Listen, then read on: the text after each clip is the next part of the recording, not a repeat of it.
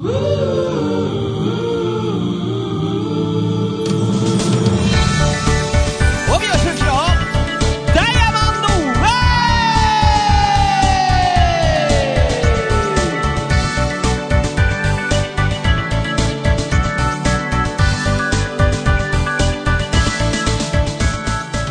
い皆さんこんにちは。シンガーソングライターの帯吉之です。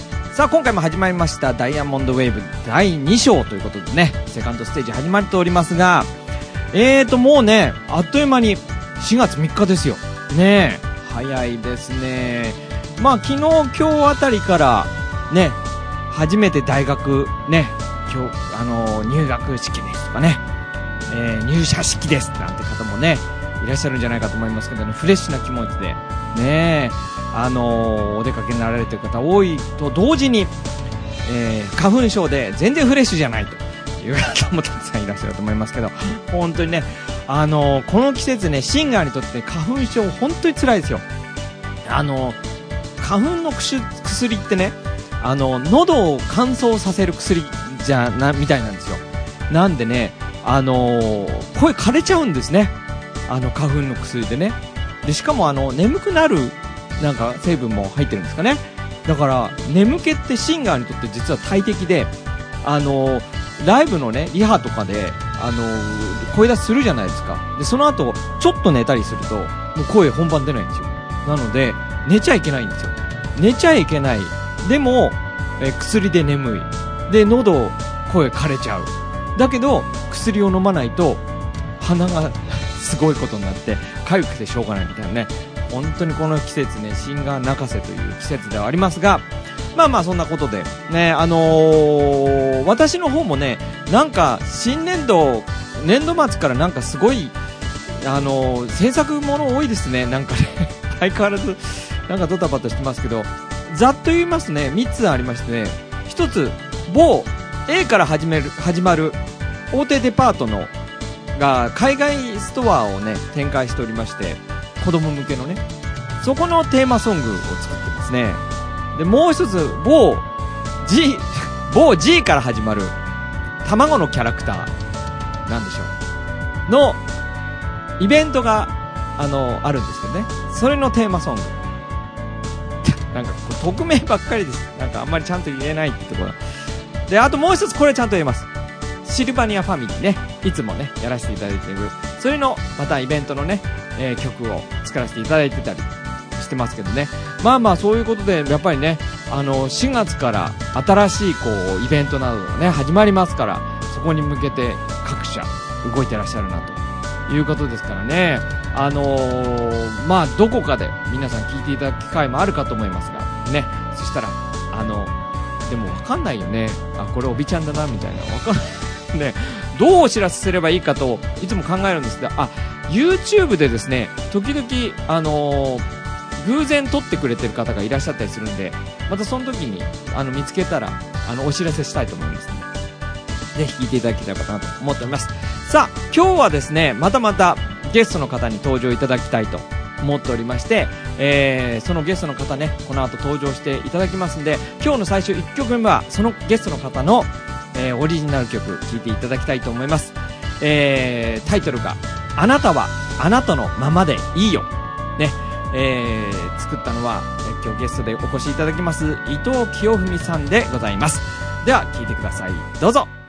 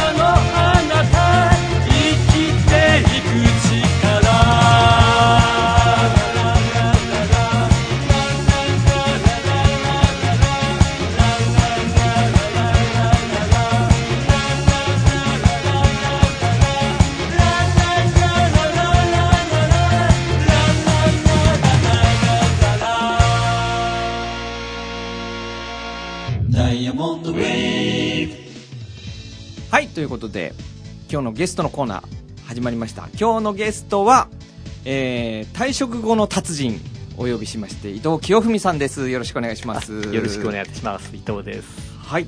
で、伊藤さん、簡単に私の知ってる限りのプロフィールを、あの、お話しさせていただきますと、えー、お仕事中、お仕事されてる時は東芝にはいお勤めだったはい、と、そうなんです。ね、で、技術職を、そうなんです。エンジニアさんだったんですね。はい。うん。で、それで、えっ、と、一昨年に退職をなさって、退職して2年になります。2年で、今年66はい。歳ということで、で今日は、まあね、今世の中でも、その早期退職なんていうね、言葉もありますけど割とこう退職された後の人生をどういうふうに過ごすかみたいなことで結構皆さん皆さんいろんな楽しみを持ってらっしゃると思うんですけど伊藤さんはかなりその中でも僕はちょっと飛び抜けてるんじゃないかなと思っているので、まあ、ちょっとその辺のお話を伺えたらなと。あとお仕事の時のね、お話なんかも伺えたらなと思うんですけど、えっ、と、私が紹介したプロフィール的に足りないところありますか？そうですね。えっ、と、昔、あの、半導体っていうのをやっておりまして、はいはいはいはい。IC とか LSI ですか。あもう 最先端じゃないですいやか。今はあの何でしたっけ iPhone とかスーパーコンピになっちゃうんですけど、はい。最初はあの、えっと時計の開発をやっておりましてで自分秒にストップウォッチがついたというあのあ。アナログ時計でカチカチやるのがはい。デジタルで数字が出るのかな、あれをちょうど出始めのことに開開発してまして。あれだってすごい流行ったじゃないですか。で昔あの最初は10万円ぐらいしたのにそのうちに1万円ぐらいって、う んなりましたね1000円ぐらいになってしまったなりましたなりました。あの原因うちの あの開発部隊のせいです。であのどんどん香港に売りに行ったりとかいろんなことをやっておりました。ああ、そうだったんですはいね。じゃああの時もう最前線だった。あそうですね。感じなんですね。そういうあのなんか必死になって働いたそういうあのなんだっけ、うん。時代を背負っておりました。じゃあもうあの時代なんか本当にあの超仕事世代じゃないですか。あそうで。すねあのまずはあのフレックスタイムがないので、うん。8時30分に着いて、うん。で5時に終わるかと思ったら全然終わらなくて。もう終わらなくて。残業で。結局もう10時とか10時とか怪しいあのええもうほぼ毎日。そうですねそれをやっておりました、えー。それで開発をして、はい。うーんそうですか、はいはい。でそれが何年勤続されたんですあかえだから、えっと、技術部に20年ぐらいいてその後はちょっと特許部に移ったんですけど大体だから40年ぐらいですうねわー40年その生活サイクル、はい、はい。でうーんそうですか。はい、それであの退職を、えっと、約2年前の4月に退職しました。されて、はい。で今は奥様とお子様、はい。そうですね。ね。お子様ももう成人されて。やっとあの。ちょっと晩婚なんでやっとあの成人になりまして、うんうんうん。えっと、就職をして今社会人1年目でその、えっと、必死になって働いてる方に変わやりまして。バトンタッチと今まではあの私で稼ぎだったんですけど、うんうん。順位が変わりまして稼いでる子供が一番になっているというちょっと今あの、えー順位争いに負けておりまあして家庭内順位争いで負けていると。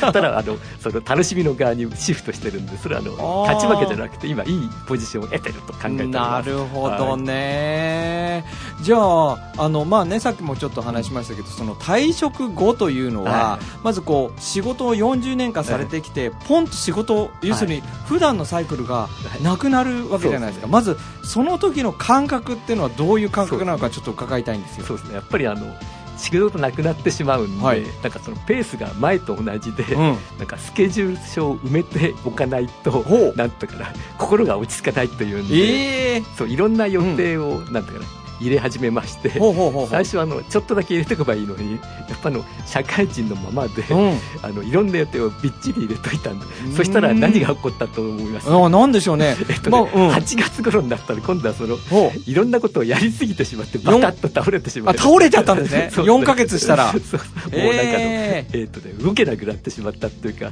えー。結局だからうん。パターンとしてはその埋まってないとうん、寂しいというか埋まってないと不安だというなんか脅迫観念があったんでなるほ結ど局それになんか追い立てられて、うん、遊びの予定なのにうん。なんか知らないけど思いっきり突っ込んでましたね。へえということに皆さんなりやすいんで注意しましょう。そうなんですよ。えじゃああれですか？体もう病気になっちゃったってこあとですか？となんかね突然なんか動けなくなって本当にあの1か月ぐらい寝込んでたら奥さんから何やってるってことは送られてしまいました。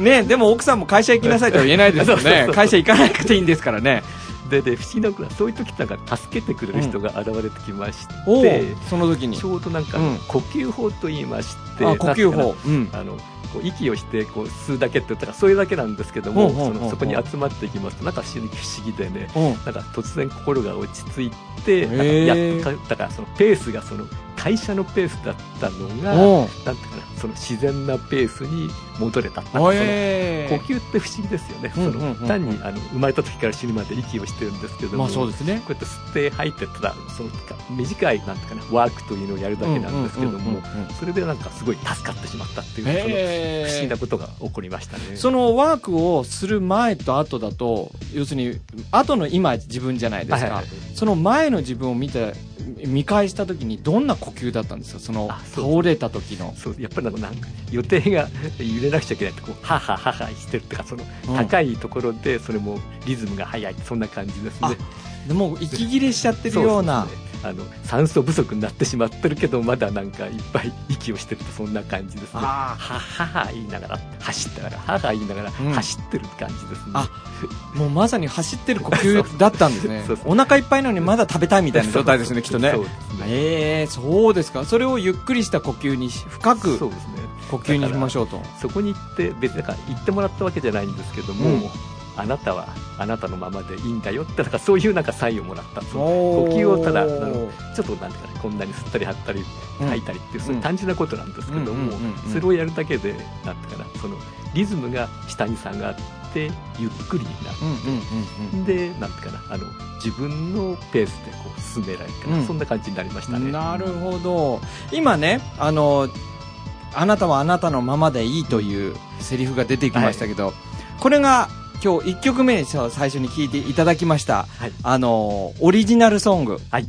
あの曲ですね。あ、そうなんですね。あの曲のタイトルが。そう、そうなんです。やっぱりあの、そこがポイントで、やっぱりあなたがあなたのままでいいというのをこう掴んだんで、それをなんか皆さんに、あの、ちょっと、あの、思いとして歌で伝えたいなと思いまして、それがちょっと歌になった。すごいですね。オリジナル曲あの退職2年目で歌ってるっていう。いやいや、これ本当、小木さんのおかげで。いやいや。最最初はあのなんていうかそんなオリジナル曲だってできるそうだからよく両手で手振ってこうこうな飛んだと飛んでみたい飛んでないとうん言ったんですけども、なんか知らないけどあここで皆さんには教えたいんですけどもこんな簡単にできちゃったらびっくりですね。あ えっとねまずなんか、普通こう素人だと1か月半ぐらいで作曲がかかって、うん。また作詞するのにもあれこれ悩みながら1か月ぐらいかかってうん。2か月半ぐらいかなと思ったう。と思って、うん。初めあ発表会が終わった後うんおじさんに言われたんですけども、たった1回目で鼻歌で歌ったのがメロディーが1個できまして で2回目になったらもうもう一丁だけ足してってことでメロディーの2と3とかが出てきてしたらもうまずあのそこであっけなく曲ができてしまった。できてしまいましたね。だから本当にこれってびっくり2時間でできちゃったってやつですね。うん。それもあるんだけどあの特にあの嬉しかったのが この著作権は伊藤さんあなたのですよって。そうです。権利は伊藤さんですから。あの最初だから作ってもらった感覚なんですけど考えたら元の歌は私の鼻歌だったんで。そうですよ。そうでそれがあのすごいあのいい感じで出来上がってしまったってうんうんうんいうんですかね、うん。で歌詞がねそのまああなたはあなたのままでいいよというまあメッセージをもらったものを今度は発信してるわけじゃないですか。うですね。実際どうですか？自分でこう受け取って感じたものをみんなに伝えていくいる感じっていうのは。あ。どんな感じがします？あそうですだからそれがすごい素敵で、うんうん。えっと、だからなかなかなんかそのめったにない経験というか思いを伝えるというのが、うんうん。やっぱりあの歌ってとっても素敵だなと思いますね。特にあのなんけちょっと前素人演劇をやったんですけども、うんうんうん。素人演劇ってやっぱり30分とか短くても10分ぐらいあって、うん。その延々とやった後なんかお伝えするんだけども、その歌っていうのはたった2分とか3分でなんか思ってることをしっかりあなたに渡せるっていうか、これがこのなんかこのアートっていいなっていうのがその,、その時に感じましたね。この曲結構ロックな感じじゃないですか。はいねはい。あのこれ最初伊藤さんとねこう、まあ、曲やりましょうなんて時に出てきたメロディーがかなりロックだったんでうわすげえロックなんだと思ってびっくりしたんですけど。あれも自分でそんなのがあったのかなっていうのが、うん。あのあ新しい自分を発見しちゃったってそういうなんかそんな感じでしたよね。です伊藤さんはねこうやって会うとあのすごく物腰が柔らかくて、とてもロックな感じはしないんですけどそうですね。なんか根本的にあるんですかね？そうです。ね好きなのはやっぱり大学時代のフォークソングでこうギターがポロンポロンになってってちょっとゆったり系かなと思ってたんですけども、そうじゃなくて、ん。なんか口ずさんで、えー、と作ってみたらなんか行こうぜってそういう歌になったのがしたよね。とっても嬉しいですね。ねえ。でもそれは今そのねあの退職されて寝込んでしまった時の感覚ではなくそこからこう何かいろいろ経験されてこう生まれ変わっていく過程の勢いな感じがするんですけど。そうですね。やっぱりなんか気がついて、うん。自分って何だったんだろうなっていうか、そううん。一体だからどこに行きたかったんだなって聞いてみると、うん。あこれだったっていうのがなんかすごいそれをなるほど、えーと気がついたというか嬉しいですね、うん。うん例えばその気がついた一つ何かありますか、あはは。うん、自分はこここれをやりたかったんだ。こういうふうなことをが本当の自分の気持ちだったんだみたいなのってあるんですか？そう。ですね。なかなかだから。あもう一回そのさっき言った退職のところにちょっと話をあいいですよ戻っちゃって、はい。ちょっとその会社員やってると、んやっぱあの正しい会社員とか、うん。あの上司の言う言うことをよく聞いて「はいはい」とか言って、うん正しい会社員図を一生懸命やってて、うんうんうん。あと退職する前はやっぱり稼ぎ手なんで、うん。正しいあの稼ぎ手からその、うん。やっぱりちゃんと家にお金を持ってくるんじゃなくちゃいけないし、うん。家に帰るとやっぱりあの、えーパートナーがいると正しい旦那さんをやってなくちゃいけないし子供がいるとその子供に対する正しい親をやってなくちゃいけないんですけども。全部正しいですね。であとはそのなんだ田舎に帰ると今度は子供になるんでほう。93歳のなんか強すぎる私の父ちゃんの、えおっとなんか可愛い息子をなんていうかいい正しい。子供を演じな演じなくちゃいけない正しい子供にならなきゃ。いけない。うん。ただその退職っていうのが今度は私にとってそれがすごくいいきっかけでその正しいのから解放されたんでそこからなんかそのなんですかなあのとっても嬉しかったんですけどうーん。も最初はだから嬉しすぎて、そのわけわかんなくて倒れてたという感じ弾きまくっちゃったんですよね。そうそうそこからその何かから解放されてこうなんかそうさっき言ったありのままの自分でいいなってのが気がついたのと、うん。それにやっぱり音楽っていうのが、うん。そのありのままの自分を表現する手段として、うん。なんか非常にいいなっていうのになんか気づかされましたね。うん。そうですね。音楽はそういう部分すごくありますよね、じゃあ今振り返ってみるとその当時そのお仕事されてた時に思っていた正しさっていううん。正しいっていうのは今見るとどういうふうに感じるんですか？いやもちろんだから生きていくためには稼がなくちゃいけないんですけども、うんうんうんうんやっぱそのなんかえっ、と、えー、誰かな。すっごく大事なんだけどもなんかつ一方で疲れてたなってのがあってその疲れから逆にあ解放されたんでその、うんうんうんいい意味でそれをやり続けたんだけども、うんうんうん。それから解放されてそれまたそうそれが嬉しいからその今回今回の歌もちょっと爆発してた爆発してね。そ そこにつながってるのかもしれません、ね、なるほどね。嬉しいなって。なるほど そうですね。ね自由になれて嬉しいなって感覚が入ってますね、うんうんうんうん。それがあのリズムになってるかなってところですね。そうすると逆にこう退職した時にこうあもう自由だって言って空回りしちゃう可能性も十分ああるわけじゃないですか。あそうさっき言ったあのよスケジュール入れちゃったっていうのが入れちゃったりとか。本当に空回りですよね、だからあえてそのあの埋めていくんではなくて、うん。自分のペースをと本当の意味での自分のペースを取り、えー戻すという感覚で少し時間を置いて再再出発するっていう感覚を持ってるといいのかもしれないですね。そうですね、うんなんかうんちょっとと立ち止まってみて、振り返って、うん。で一体どこに行きたかったんだろうなってとこですね。なるほどね。深いですねうんわかりました。ちょっとねここで一曲曲を挟みたいなと思うんですけど、あの伊藤さんから、はい。あのリクエストいただきまして、はい。あのー震災からね、はい。もうずいぶん時間が経ってしまいましたけどもあの復興支援ソング、あのー作らせていただきまして皆さんに、あのー復興のね思いを届けてあの皆さんにも歌ってもらいたいなと思って、あのーやらせていただいておりました「名もない絆」はい。うん、こちらを今日は2それ曲目に楽しみにしております、はい、聞いていただきたいと思います。それでは、えー復興支援ソング「名もない絆」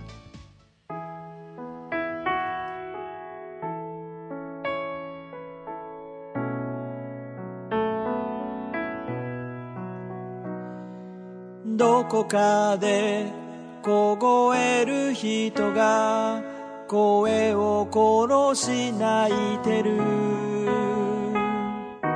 誰かが晴れた空見て元気かなつぶやいた。テレビ画面瓦礫の山揺れるくれる。僕の心壊れた景色。なくした笑顔流れる知らない名前。僕たちは名もない絆。一人一人つながっている。弱く小さく。儚いけれど強く固く結ばれ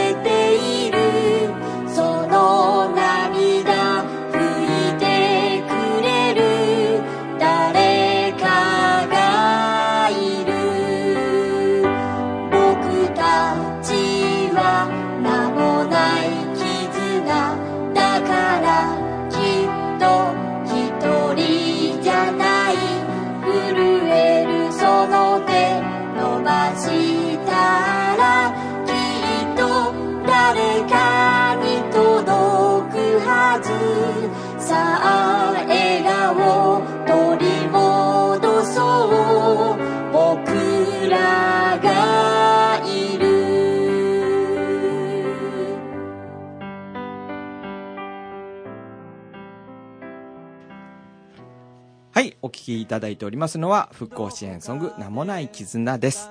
はい、ありがとうございます。さあ、話を、また伊藤さんのお話をちょっと伺いたいなと思うんですけど、あのー退職されて、えー2年、えー、随分楽しく今は、はい自分らしく、はいあの、生活してますっていう話をね、あの、伺ってますけど、ちょっとその中でも、こう、いくつかトピックがあるはいらしいじゃないですか。それ、あの、これリスナーの方に見ていただきたいぐらいの話なんですけど、もう A4 のレポート用紙にびっちり、あの、ネタ帳を書いて、持ってきてくれていらっしゃるんで、これ全部話しましょう。それで終わるんだけどね、あの、いいです、いいです。もうせっかく、もうびっちり赤丸まで、赤線と赤丸までいっぱいし書いてありますから、これね、ぜひ皆さん聞いていただきたいと思うんですけど、まず、どれから行きましょうか？ちょっと今日はあの言いたいことから3つぐらい選んできたんですけども。今日楽しむとかもうできているもうやれてるってこれをちょっと感じてほしいなと思ってましてで私あの小学生の頃ちっちゃい頃になんか隣にあのクラスで優秀な女の子がいて、ほで その子が私あのピアノやってる子なんですけども、うんうん私の音を聞いて音がずれてるとか言ってちょっと言われてしまって、うん。それがなんかずっと頭にこびりついてなんか変に、うんうんうん。頭に刺さったトゲみたいにずっとあってそーれがこう60年ぐらい残ったんですけども残りましたね。それがあのなんだかこの帯さんのクラスに来てやっとなんか解放されたっていうそれをちょっと報告したいと思いまして。それはなんか嬉しいよ。私嬉しいです、いやいや。はい。えーっとね、どうしてもなんていうかその歌を歌うとそのお音程がずれてるとかリズムが取れないとか、そこがどうしてもあのなんていうかな頭に最初に浮かんできてしまって、うんうんうん。なかなかあの一歩出す出れないっていうのかな、うんうんうんうん。そういう状態だったんですけども、うんあこの前の歌の発表会がありまして発表会ありましたね。3回目2月ね。出させてもらったんですけども。そうです。3回も出ていただきまずあのうん一番嬉しかったのが最初のあの回なんですけども、うん。やっぱりあの帯さんからは歌いたい歌を歌ってほしいってそうこういうリクエストがあったんで、うん。最初あのすごく楽ちんな歌を選んだんですけども、うん。うんうんついあのミュージカルの「レ・ミゼラブル」とかうん「あの見果ての夢」とかいう歌いたい歌を歌って、かったですね。で、うんうんうん。この時すごくあのありがたかったのが、うん。えっとね、私のリズムが、うん。普通の人だとリズムがずれてしまうんですけども、うんうんうん。えっと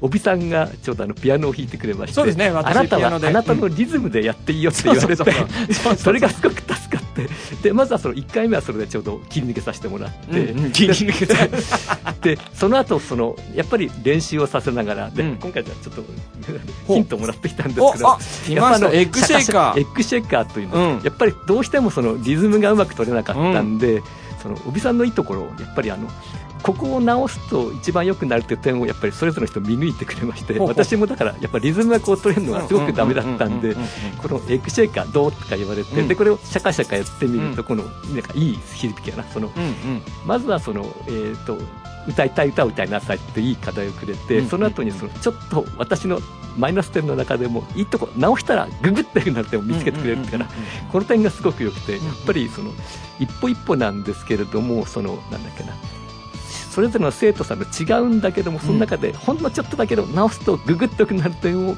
こう綺麗にすくいすくい上げてくれるかな。これがすごく良くてきっとこの3回目で今回あのミュージシャンのエブリシングってすっごい難しい歌を選んでしまって。すごいチャレンジでしたよね。で選んでしまったから。エブリシングを歌うっていうね。選んでしまったから今度汗がたらたらになってしまって 選んだ方が焦ったんですけども、うん。やっぱそれを一歩一歩半年間かけてうん。やらせてもらったんですけども、今言ったリズムを取るとか、うん。なんていうかそのあの音程を取るって話なんですけども、うん。その、えっと、直すといい点を、えっと、一番だからうん。一個一歩やってもらった、うん。ただもう一回話を最初に戻ると、そのはい一歩踏み出すというとか、うん。最後いっぱいやったんですけども、うん。最後のだから本番の1回目か2回前ぐらいなんですけども、うんうんうん。やっぱり伊藤さんはここあと一歩 踏み出すっていうか、うん。そこをなんか最後言ってもらうと、うん。そこでだったら思い切ってやっと歌えるようになったっていう気がしますね。うんうんうん。でなぜ気がついたのかと言いますとやっぱりあの歌っていうのはその楽譜通り歌うんじゃなくて、うん。結局私になりたいのがあの有名な歌手みたいに完璧に歌うんじゃなくて、うん。私の持っている思いを来てくれるお客様にお渡しするっていうのが、うんうんうん。結局だからその音程とかリズムっていうのは私の味であって、うん。思いを渡すのがで思い切ってそのためには手段としては思い切り歌うんですけども、うんそこにこう気づかせてもらって、うんでやっと,、えー、と3回目なんですけども、うん。エブリシングをあのエブリシングきれいきれいになんとか歌いましていや歌えましたね本当に。あの不思議とだからもう苦しいとか言いながらやってたんですけども最後歌い切れたっていうその歌い切りましたね。そのポイントはやはりここでお最後一つ思い切って歌いなさいってところでそうですね、うん。結局そのやっとそのトゲが抜けたのが、うん。やっぱりあの帯さんにもちろん細かくて一歩一歩そのリズムとかいうそういう技術も教えてもらったんですけども最後このなんですか思いっきり思はい。いっきり歌ってこれこれがやっぱり一番効いていてこれがやっとできるよって、やっとトゲがトゲが抜けて。小学校以来のトゲが 60年ぶりに抜けました。抜けましてトゲ抜き地蔵の帯って呼ばれてますから。で本当にだからあの前は歌ってるのがこう一歩下がってしまってどうしてもダメダメってこう手を振ってこういう感じでやったんですけれども左右に振ってうん。一歩下がったんでやっとあの一歩ふ踏み出して。ああよかったです。ででもっと嬉しいのはその、うん。発表会が終わった後に一歩踏み出した後に作曲しませんかと言って出た一歩踏み一歩踏み出すところからだから10歩ぐらい前に歌ってで作詞もできてしまったし私のだから著作権私の曲がオリジナル曲がでオリジナルがねできてしまってそれもうん。気持ちよく歌えてしまったという、うん。やっぱこんなあの幸せなことはないなっていうか、うん。あのとにかくハッピーでハッピーでいやよかったですよ。嬉しがっているというところですね。なんか私も褒めていただくとなんかこう照れくさいもんですね。いやいやそんなことはなくて、えっとあでも本当にトゲが抜けた抜けたんですね。嬉しいという。ねえ本当に。でも本当にあのーあの難しいエブリシングも歌い切ってましたし、はいねあのあのさっきのね伊藤さんのお話の中で正しい自分っていうのをはい。ずっと今までそのし仕事をされてる時はしてたっていうことをやっぱり伺った時にあやっぱり正しく歌う。うん、うん。そうそうねっていうところもやっぱりこう癖でね、そうですね。うん、あったのかもしれないなって。それを外すと楽なんだけども、なかなか外せないのかな、ねあの音楽はあの正しいっていうことを言うために理屈がありますから、うん音楽理論があり,、まありますよね。楽天とかにこれが正しいっていうのがありますからそこからずれてると間違ってる。あ間違ってると音楽的にダメうんっていうふうにな風潮がねそうありますね。ありますけどね、うん。社会ってやっぱそれできちゃってるんだよね、うんうんうん。そうですね。だから正しいものをやっぱり探してしまう方多いんじゃないかなってあ思いますけどね。でも、うん。よかったです伊藤さん、うんそういうふうに言っていただいて。ね。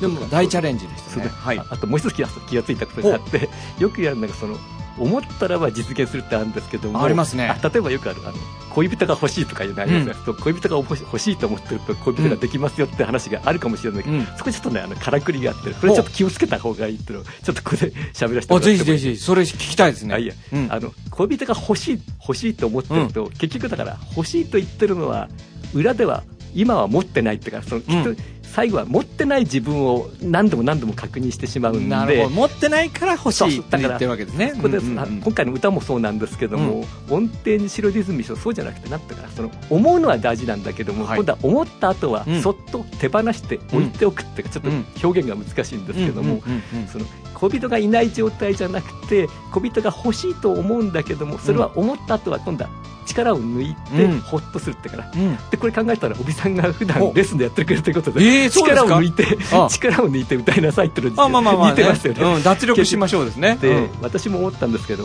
音程が取れないリズムが取れない。その時どんな感じかっていうと海でね水泳をやっていて、手をバタバタしてもがいているち力が入ってると結局ブクブクブク沈んでるんですけども、おびさんから言われてる力を抜いてごらんとか、うん。ねやってごらんってやると力を抜くとプカプカって海に浮いてますよね、うんうんうん。それと同じでその何々をしたいとか正しいのに行くんじゃなくて、うん。あもちろん思うのは大切なんですけども、うん。思った後ちょっと力を抜いてみると、そのなんだっけあ水泳で言うと泳げるようになる。歌で言うと音が音程も取れるようになる、がうん。恋人が欲しいと思うと恋人が降ってくるということが、結局はその思っその一番言いたいのがちょっと先も言ったんですけども、もうもうそれができてますよ、うん。もうなってますよそういう感覚になるというのかな、うん。そのうん。最初は音程取りたい、えっとリズム取りたいと思うんだけども、うん。もうそこから先はなんうかな。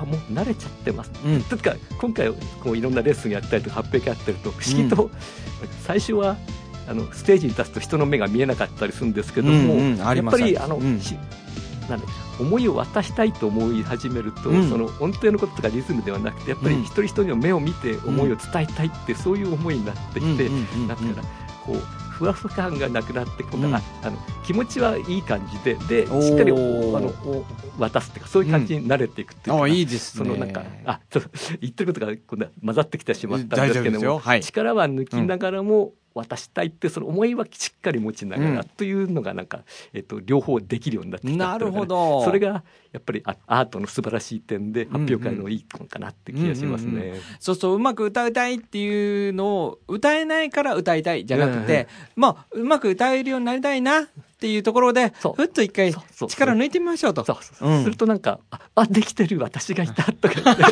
そんな感じですね。なるほどね。でもあまあ最初のね呼吸法を習って、うんで、まあ、歌も練習されてっていうところでは力を抜くっていうことがすごい大事な2つのねね。ところにいらっしゃいますね。あ。うん。だからいろんなところであ例えばもう一つはポールウォーキングやってるんですけあどそこでもポ力を抜きールウォーキング。うん。そのだから皆さんからやることが共通してるっていうか、おびさんのこのボイストレーニングで教わってることとその呼吸法で、まあ、ちょっとあのなんかなヨガみたいな感じなんですけども、うん。そこで言われてることと、うん。今度はその綺麗な棒を両手に持って歩くっていう、うん。そういうちょっと運動をやってるんですけど、うんうんうんそこでやってることがすごく似ていて、へ不思議なことがいっぱい起こりますね。うん、ポールウォーキングとはどういう共通点があるんですか？やっぱりあのし姿勢をしっかりしてやっぱり骨の上にしっかり乗っかってないと綺麗にできませんので、あともう一つはすごく似てるのがそのか肩のですか、うん。そのただ歩くだけですとあのなんですかあの単なるウォーキングなんですけど、うん。ボールを持つことによってその肩の筋肉が動きますねずっと、あのうんうん。うんこの前あの帯さんのレッスンでもあったんですけども、あの上の肩の関節がこう広がって広,、広く使えてるが綺麗に動いてるとか、そうするとこのいい骨の位置になって、うん。そこからえっと声もいい声になれますしいい声歩くのも歩くのも綺麗な フォームで歩けるっていうかあなるやっぱり似てるところが本当にすごい不思議ですね。私ねいつも思うんですけど伊藤さん本当に勉強熱心ですよね。研究熱心。やっぱり技術者だなって感じがやっぱりするんですけどやっぱりそうやって今もねあの体のことだったり心のことだったりとかすごく勉強されてますよね、あの伊藤さんをねご紹介くださったあのコーチングの先生の、はい。あの安子さん、はい。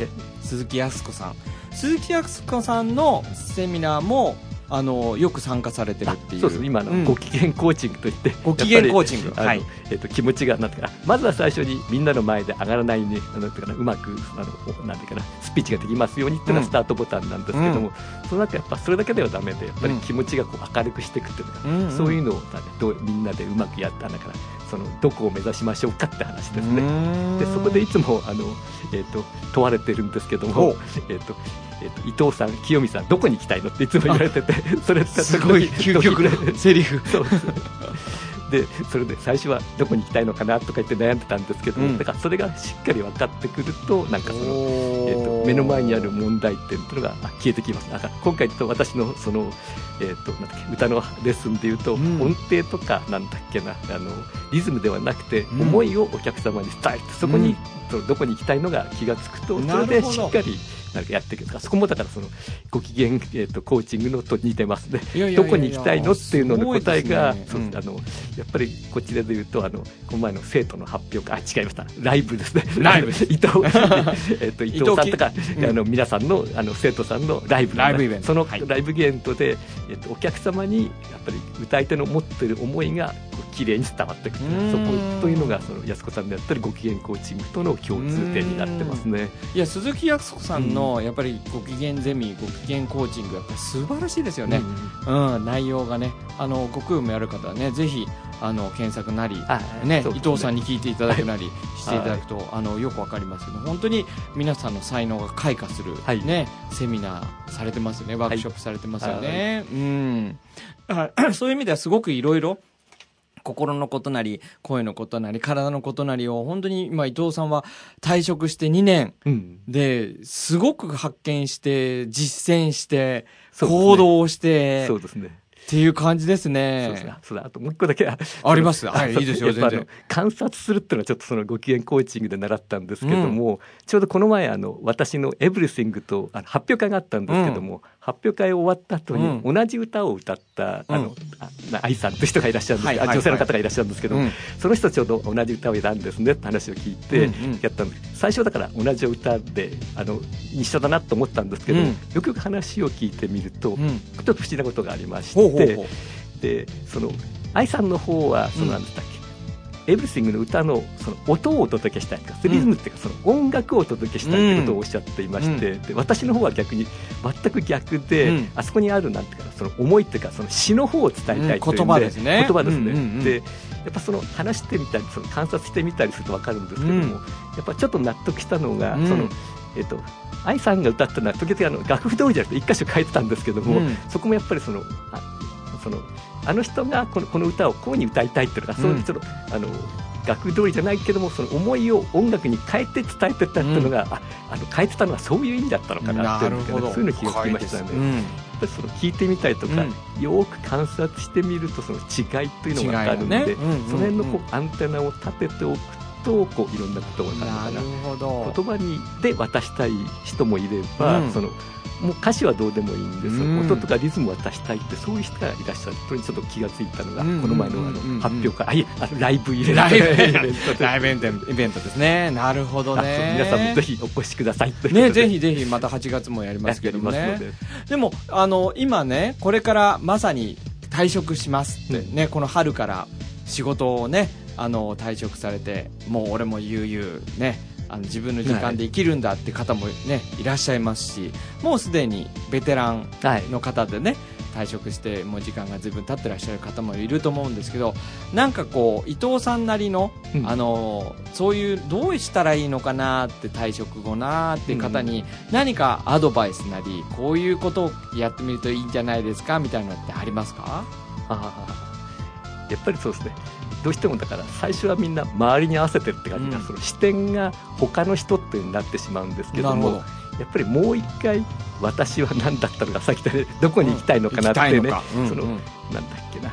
よくあるあの会社が要請してる正しい姿とか家族が要請してる正しい姿とか、うんえー、となんだあの家庭が用意してる正しい姿とか、そういうんじゃなくて、うん。もう一回その自分がどこに行きたいのかっていうのを聞いてみて、うん。でそれに素直に答えてみるっていうのがいいのかなうん。そうするとなんかそれぞれの人が違っててもいいんでね。のそれはだから同じ答えじゃなくていい、うん。その同じじゃなくていい答えを一人一人が見つけ出すというのがポイントかなっていう気なるがしますほどね。はい、ありがとうございます。だいぶはいいいお話たくさん歌う伺いまして、ちょっとカミカミになってますけど、伺いまして。ねえ、ぜひ皆さんね、あの、これから退職される方も、はい。あるいは、あの、もうね、人生の大先輩ですからね、今お仕事されてる方も、そろそろ老後のこととか、退職後のことも考えないとな、なんて考えてる方はね、そうですね。ぜひ今日のお話はすごく参考になったんじゃないかと。みんな違ってていいというか、そうですよね。あなたはあなたのままでいいですよってことですね。そうですね。今日の曲をあのまたねこの今日のねあの再生をまた頭から戻して、伊藤さんのこの曲を今の伊藤さんのメッセージを思い浮かべながら聞き直してもらえたらいいですね。そうですね。はいじゃあ今日のゲストはねあの伊藤清文さんでした、どうもありがとうございますありがとうございました。は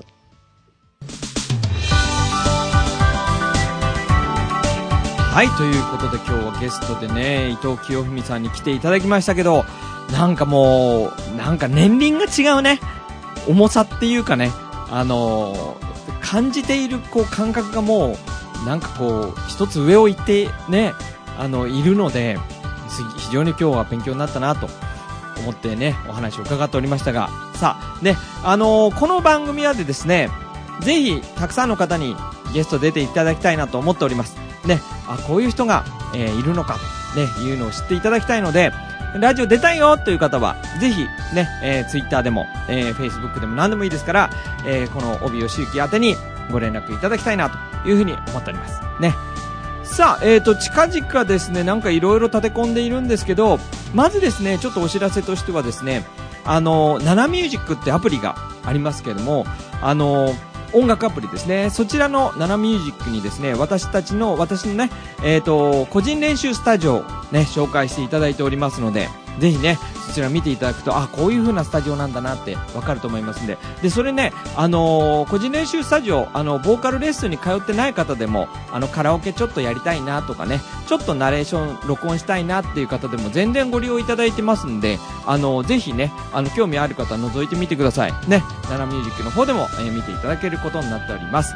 そしてですね、えー、米倉千尋さん、ね、あのアニソンのね、米倉千尋さんと、あと北周平さん、ね、お二人がですね、ガロというね、今テレビアニアニメを、えー放送、夜、夜ね、放送しているんですけど、そちらのオープニングとエンディングをね、えー自作のね、オリジナル曲で、えーメジャーリリースされておりますんで、そちらの CD もね、ぜひ聴いていただきたいなと思っています。ね、あのー非常に今回も、あのー力の、なんていうのかな、あのかなり力作って言ったらいいかな。うん、本当にいい、あの、2曲になってますんで、ぜひ皆さんに聴いていただきたいなと思っておりますんで、ね、えー、ガロで検索していただいても、私のね、えっ、と、SNS でも紹介しておりますんで、ぜひ、ね、米倉千尋さん、北周平さんの、ね、えー、ニューアルバム、ね、ガロのニューアルバム聴いていただきたいなと思っております。はい。そしてですね、えー、以前から行っております、えー、ボイスドラマ。まあ、昔でいうラジオドラマですけどね、よもやま声劇話集というのをね、えーやっておりますが、えー、間もなくですね、えー、第1弾がリリースされますんで、お楽しみというところと、先日第2弾が、えー収録終わりましたんで、今編集中ということなんで、こちらもね、えー、まあ、夏前ぐらいまでにはリリースできるんじゃないかなというところで、で、引き続きでね、ですね、第3弾、第4弾も行きますので、声優やってみたいなっていう方、ね、あの、声優目指してない方でも全然、あの、今回ちゃんとね、あのー喋りの指導というかね、演技指導もちゃんとね、あの、演出家の方にしていただきながらのことですので、えっと、第1弾、第2弾参加された方もね、全然、あの、初めてとは思えないような内容でね、楽しく参加してくださっておりますんで、ぜひぜひ、えっと、第3弾、ね、第4弾、参加したい方はね、えー情報をお待ちになっていただきたいなというふうに思っております。そして最後にですね、えー、シンガーソングライターのゆきのちゃん、ね、えー今月4月15日に、えーライブがまたありますので、SNS など、えー情報チェックしていただきたいと思っております。ね、えー夏前にはまたニューアルバムが出るんじゃないかなというふうに今、えー進行中でございますんで、またまたそちらのね、情報も楽しみにしていただきたいなと思っております。はい。というところでしょうかね。さあ、えー、また次週もね、次回も、また、あの、ゲストの方に登場していただきますので、そちらもね、ぜひ楽しみにしていただきたいと思っております。ということで、今回も、ね、えー、楽しんでいただけたでしょうか帯吉幸でした。それではまた、さよなら